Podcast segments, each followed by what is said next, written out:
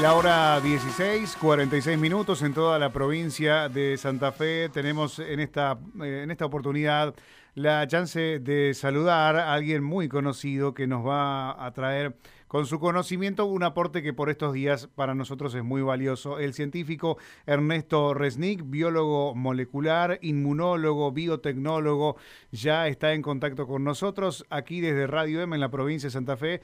Gastón y quien le habla Rubén, lo saludamos. Ernesto, buenas tardes. Hola, buenas tardes, Gastón, Rubén, ¿qué tal? Bien, bien, gracias por atendernos, Ernesto. Bueno, primera no, por favor. Eh, noticia que queremos contarles que hoy aquí en Santa Fe empezaron a, vacunar con la combinación, con la vacuna moderna. Eh, un 80% de las personas aceptó combinar la vacuna. Hoy desde el gobierno decían que veían con muy buenos ojos esa aceptación por parte de la gente. ¿Qué opina usted al respecto, digamos, de, que eh, muchos estén animando, dejando de lado esas dudas o esos miedos?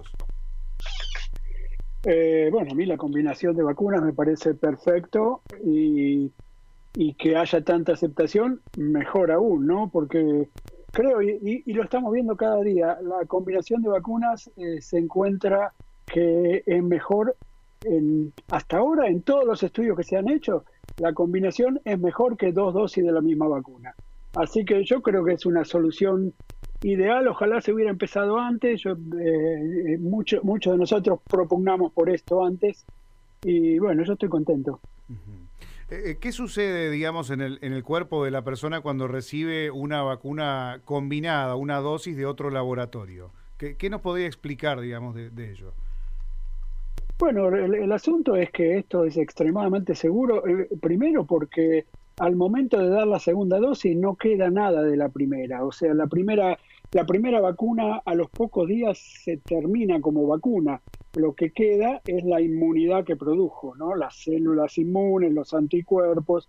La segunda dosis trabaja sobre eso y la hace mejor. Así que cuando llega la segunda dosis no hay interferencia con la primera porque la primera no existe más y este es el secreto por el cual creemos que va a ser mejor, porque además eh, cuando la segunda dosis aparece, lo que hace es reforzar la primera. En este caso, al ser distinta, no solo refuerza la primera, sino que crea otro tipo de inmunidad, otro, una, una diversidad de anticuerpos y células inmunes que no estaba antes. Así que la combinación es óptima. ¿Cree que con esto se va a alcanzar rápidamente esa, esa llamada inmunidad de rebaño, Ernesto? Sí, eso se está poniendo cada día más difícil porque con las nuevas variantes tan contagiantes, el porcentaje necesario para alcanzar la famosa inmunidad de rebaño cada vez se hace más difícil. Pero tampoco es necesario, ¿no? Porque si tenemos una vacuna que efectivamente eh, va a estar en el 70% de la población, 50, 60, 70, ya es un gran alivio. Y además, eh, eh, si las vacunas van a hacer que la enfermedad sea eh, sea más, más llevadera, ¿no? Convertir el COVID letal en, una, en un resfrío. Bueno, eh, eh, con eso nos alcanza, ¿no? La inmunidad de rebaño con otros patógenos letales en otra época, la cuestión era un sí o un no. Si te contagiabas, te mataba. Esto, esto con las vacunas no se está transformando más en eso, se está transformando en posiblemente los vacunados van a transitar la enfermedad de manera mucho, mucho más eh, llevadera. se, estima que esta vacuna pase a formar parte, Ernesto, de, de, un calendario anual, digamos que todos los años tengamos que colocarnos esta vacuna? Y eso estamos viendo. A ver, la, la, vacuna pareciera durar bastante, así que es posible que no haya que vacunarse de vuelta el año que viene. Eso vamos a ver. Todavía falta porque recién estamos vacunando ahora desde hace unos meses. Todavía no sabemos exactamente cuánto dura la inmunidad Tampoco sabemos si van a aparecer muchas de estas variantes que le escapan a las vacunas. Si aparecen, nos vamos a tener que vacunar. Si no aparecen, pareciera que no nos vamos a tener que vacunar todos los años, pero eh, sí es muy posible que esté en el calendario en cuanto a que toda persona que no se vacunó se le pida, o en algunos lados se exija, que la tenga, porque bueno, el, el modo de con los años venideros terminar con este virus es vacunando a todo el mundo. Claro. ¿Y qué hay de la, de la circulación de la variante Delta al momento en Argentina? Bueno, por el momento no circula tanto, pero ya sabemos que está, con lo cual sabemos que circulará. Eso casi, casi es inevitable. Ahora, si empieza a circular más cuando cuanto más vacunados hay, que es, era, era el motivo de retrasar su ingreso a la Argentina, eh, entonces por ahí será como ocurrió en Gran Bretaña, que fue una, fue una subida, fue una ola grande, pero relativamente inocua, o sea, no produjo hospitalizaciones y muertos como la variante anterior, y ya se está terminando. Entonces, bueno, a lo mejor en la Argentina va a ser lo mismo, será una, una olita, esperemos que no sea una ola tan grande como esta última, y esperemos que además sea eh, con mucho menos hospitalizaciones y muertes. ¿Es, posible, digamos, evitarla o disminuirla y, de qué modos? Sobre todo, bueno, mantener los mismos cuidados que siempre, pero sobre todo con la vacunación. Lo que, lo que hay que hacer con Delta es retrasar su, eh, su diseminación en masa para permitir más gente vacunada. Y más gente también quiere decir los niños, ¿no? Así que eh, por algún tiempo, por los próximos meses, creo que va a llegar el alivio vía las vacunas, pero va a haber que seguir siendo vigilante. Ernesto, eh, lo llevo a un plano mucho más eh, general y no tan específico como estamos hablando del coronavirus.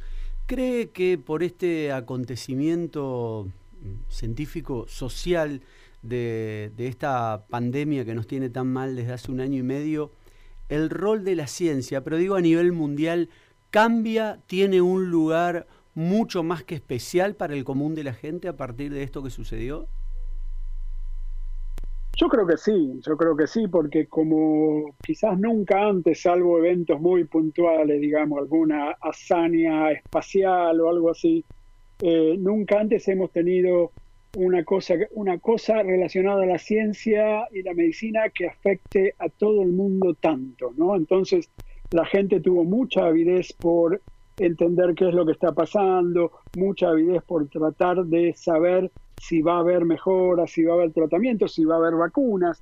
Eh, así que yo creo que sí. Eh, quizás eh, no, no, no, no me engaño con que esto va a perdurar para siempre, porque como digo, creo que depende de esta situación muy particular en la que vivimos. Pero sí creo que a lo mejor la gente va a entender lo que significa tener la preparación científica, eh, para la Argentina por ahí va a resultar en, en eh, algunas de estas pequeñas discusiones que hubo hasta ahora, a veces que hay gobiernos que desfinancian la ciencia y gente que se burla de los científicos del CONICET. bueno, a lo mejor creo que hemos ganado un lugar de estima en la población que ahora entiende que la ciencia hace falta y cómo. Claro, eh, lo preguntaba porque ya para nosotros no, no es común, más allá que ahora sí hemos entrado en esta como normalidad que los productores estén llamando a científicos permanentemente, pero claro, no era lo, eh, no era lo habitual. Entonces necesitamos de sus voces para, para empezar a, entender y, y, también a veces a nosotros nos, nos resulta entre humorístico y ridículo que haya gente que esté opinando de vacunas cuando antes jamás se iba a poner la de la gripe y no saben si la hicieron acá a la vuelta o la hicieron en la India.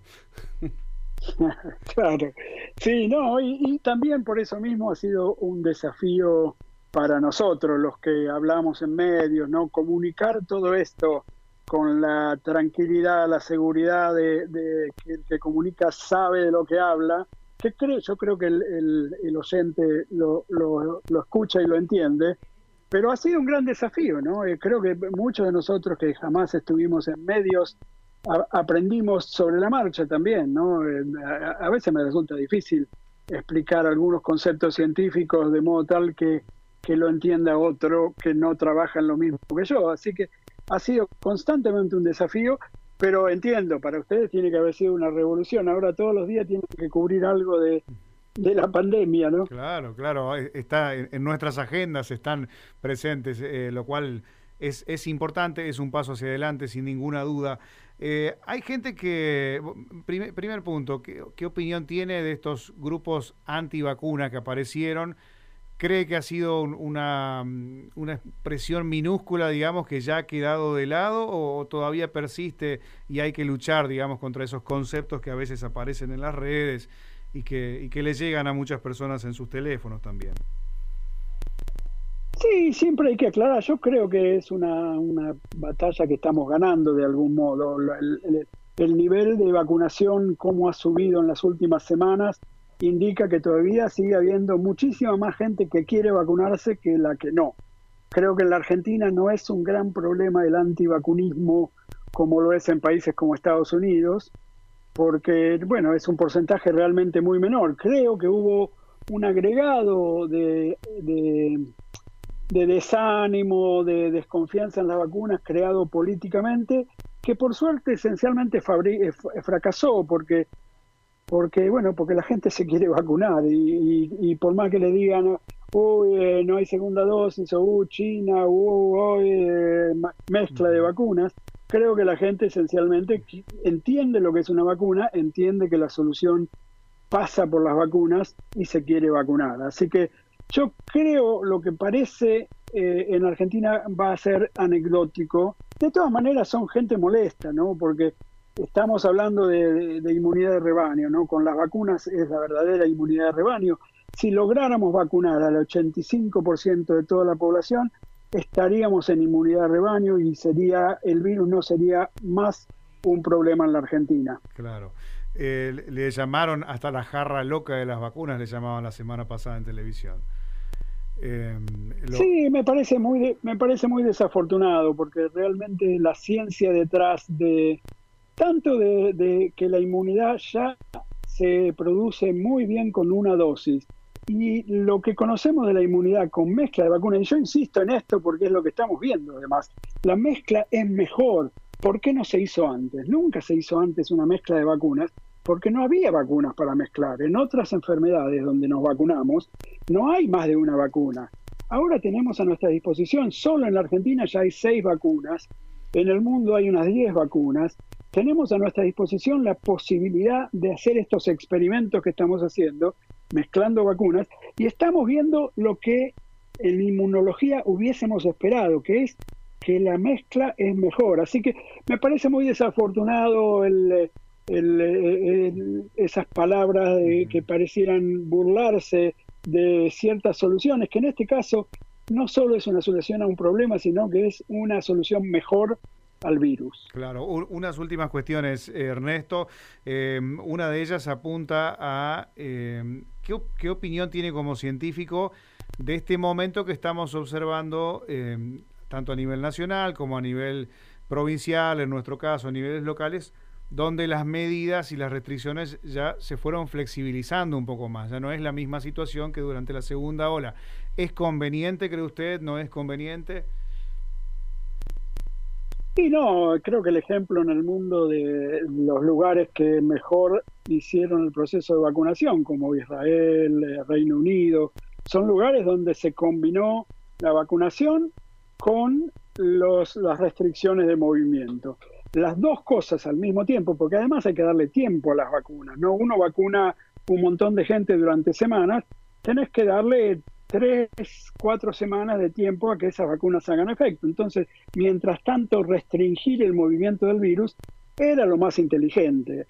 Yo entiendo, la, la Argentina la movilidad se fue desatando ya desde hace casi un año, eh, casi sin parar, y bueno, a mí realmente me parece, eh, por lo menos me parece desafortunado proponer ahora aún más o menos, menos restricciones como en las escuelas que los chicos puedan estar más cerca, eh, me, parece que es contraproducente, sobre todo por el momento en el que estamos, ¿no? Y de, vuelta, es, es las vacunas, ¿no? Eh, hacer restricciones ahora, estamos hablando de restricciones de dos, tres, cuatro semanas para permitir la vacunación masiva y que la inmunidad se vaya estableciendo en la gente.